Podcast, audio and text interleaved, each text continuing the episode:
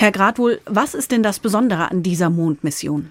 Na, es ist zum ersten Mal eine Art Fracht KW, der da auf dem Weg zum Mond unterwegs ist, also ein Frachttransporter, privat betrieben, keine NASA-Mission. Peregrine heißt zu Deutsch äh, Wanderfalke, ist ein Gerät, das ist so zweieinhalb Meter hoch, auch ebenso breit, also so zwei auf zweieinhalb Meter eine Plattform auf vier Beinen, die kann auf dem Mond landen und kann da eben sowohl Forschungsinstrumente für ernsthafte Forschung platzieren.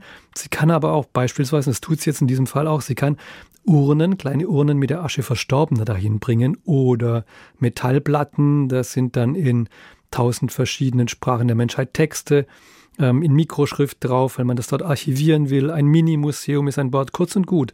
Da ist auch ein großer Anteil Kommerz auf der Plattform und das alles fliegt jetzt dahin und es ist in dieser Mischung und in dieser Art der, des, des Privaten und der Finanzierung auch durch die NASA als Förderung ist es in der Mischung ähm, einzigartig und zum ersten Mal. Peregrine soll ja auch die NASA-Mondmission Artemis vorbereiten. Wie genau denn? Ja, der Lander hat eben Messinstrumente auch der NASA mit an Bord. Äh, die NASA hat dieses Programm mitfinanziert, den Aufbau des Landes gefördert, hat ihre Instrumente auch an Bord. Da wird man die Mondoberfläche erkunden, die Beschaffenheit. Aber was ich äh, interessant finde, ist zum einen ist es auch ein deutsches Gerät mit dabei. Das soll die kosmische Strahlung auf der Mondoberfläche messen, um eben diese Landungen, späteren bemannten Landungen der NASA vorzubereiten.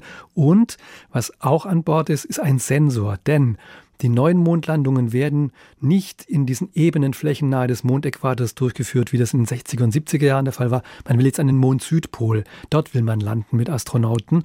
Und dort ist das Gelände sehr zerklüftet. Dann würde man wahrscheinlich Gefahr laufen, irgendwo gegen einen Felsblock äh, zu fliegen oder in einem Krater schräg zu landen. Und so will man alles nicht. Man will da präzise landen. Und deshalb hat Peregrine einen Sensor an Bord, der jetzt getestet wird bei der ersten Landung. Noch in recht flachem Terrain wird er da getestet. Der soll aber später eben dann dafür sorgen, dass man sehr präzise landen kann, dass man auf 100 Meter genau landen kann. Das ist für die späteren Artemis-Landungen dann sehr wichtig.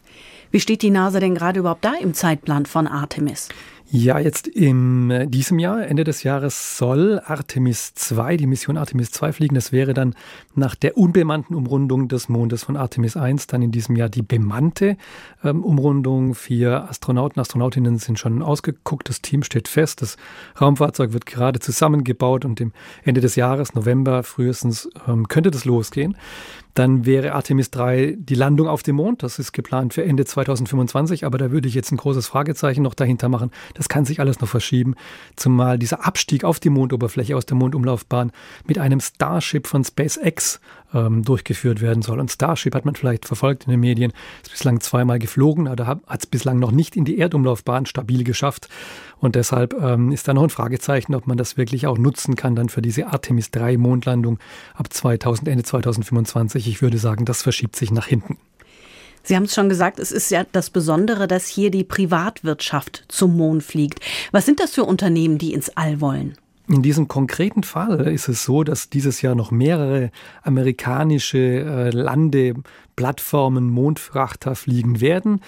Ähm, die sind über ein NASA-Programm in der Entwicklung äh, finanziert. Mehr als nur gefördert, ist fast eine ausschließliche NASA-Finanzierung.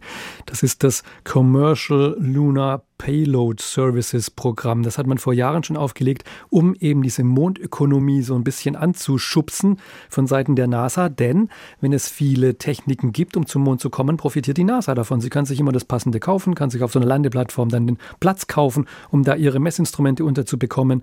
Und das war jetzt in den letzten Jahren ein erfolgreiches Programm. Es gab ja auch hm, niedrige Zinsen für solche Mondraumfahrt-Startups. Das Geld wird jetzt allerdings teurer auf dem, auf dem Kreditmarkt. Die Investoren werden, haben nicht mehr so viele Gelder, die sie so günstig vergeben können. Man muss sehen, wie sich diese private Raumfahrt dann in den nächsten Jahren weiterentwickelt. Zuletzt sind ja die Russen mit ihrem Mondmanöver grandios gescheitert.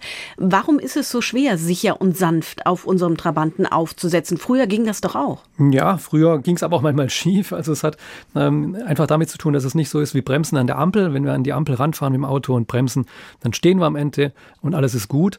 Äh, wenn man Bremsraketen verwendet, das muss man auf dem Mond tun, da gibt es keine Atmosphäre, äh, Bremsfallschirme gehen nicht, man muss mit Bremsraketen bremsen.